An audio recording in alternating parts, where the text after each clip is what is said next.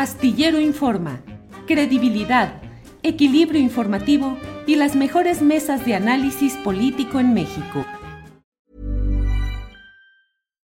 Millions of people have lost weight with personalized plans from Noom, like Evan, who can't stand salads and still lost 50 pounds. Salads generally for most people are the easy button, right? For me, that wasn't an option. I never really was a salad guy. That's just not who I am. But Noom worked for me. Get your personalized plan today at Noom.com. Real Noom user compensated to provide their story. In four weeks, the typical Noom user can expect to lose one to two pounds per week. Individual results may vary. I'm Sandra, and I'm just the professional your small business was looking for. But you didn't hire me because you didn't use LinkedIn jobs. LinkedIn has professionals you can't find anywhere else, including those who aren't actively looking for a new job but might be open to the perfect role, like me.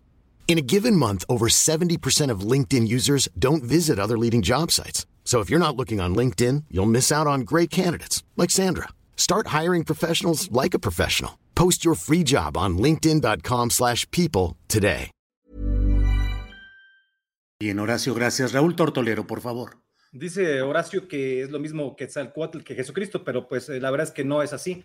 Y si, si tanto apela a la 4T al Estado laico, lo único que quiere decir Estado laico es que no hay una religión oficial, pero en el caso de México y por parte de la 4T sí la hay, porque no se promueve, por ejemplo, a Jesucristo, siendo que el 88% de los mexicanos somos cristianos, ya sea católicos o protestantes. Estas son las estadísticas del INEGI. Y en cambio sí se estuvo promoviendo durante muchos, muchas semanas a Quetzalcoatl, cuando Quetzalcoatl pues, es un dios pagano, es un dios azteca, y se está, digamos, eh, se le está dando prioridad a un dios por encima de muchos otros, muchas otras deidades indígenas, pero sobre todo por encima de lo que realmente cree la población. Entonces, ¿a quién representa este gobierno? ¿no? Y eh, Quetzalcóatl fue la imagen del gobierno durante eh, las fechas, eh, digamos, cercanas al 13 de agosto del año pasado, cuando se celebró la caída de Tenochtitlán. Eh, sí hay una, una apuesta, digamos, por el supremacismo indigenista, es decir, además es supremacismo azteca, no tendría por qué el gobierno promover esto. No fue lo único que hizo, hizo muchísimas cosas. Además, pues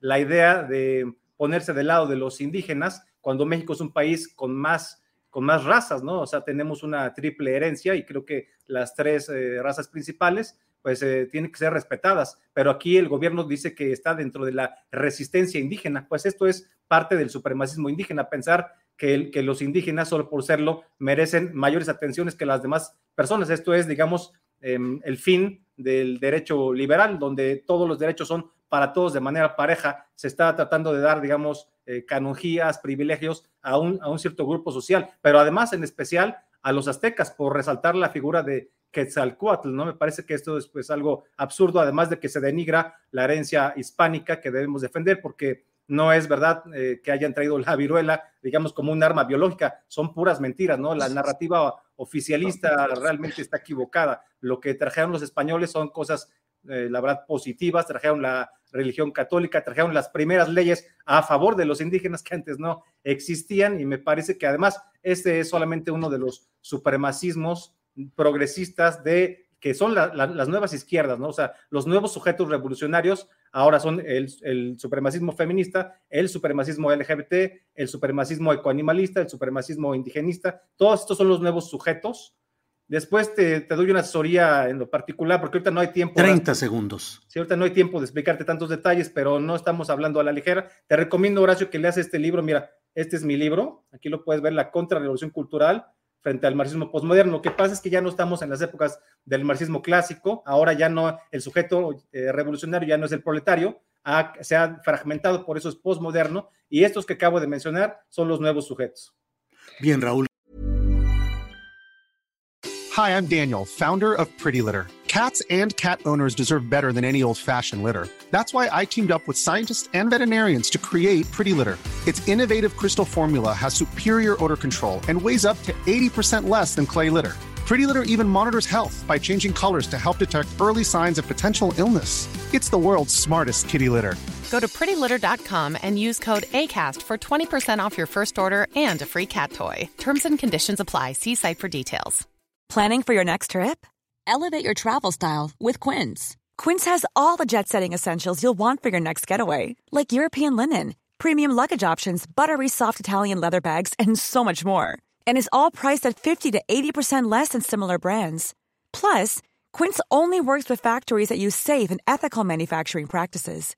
Pack your bags with high-quality essentials you'll be wearing for vacations to come with Quince. Go to quince.com/pack for free shipping and 365-day returns.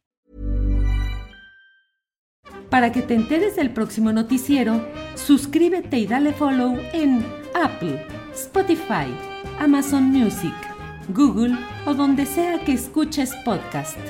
Te invitamos a visitar nuestra página julioastillero.com.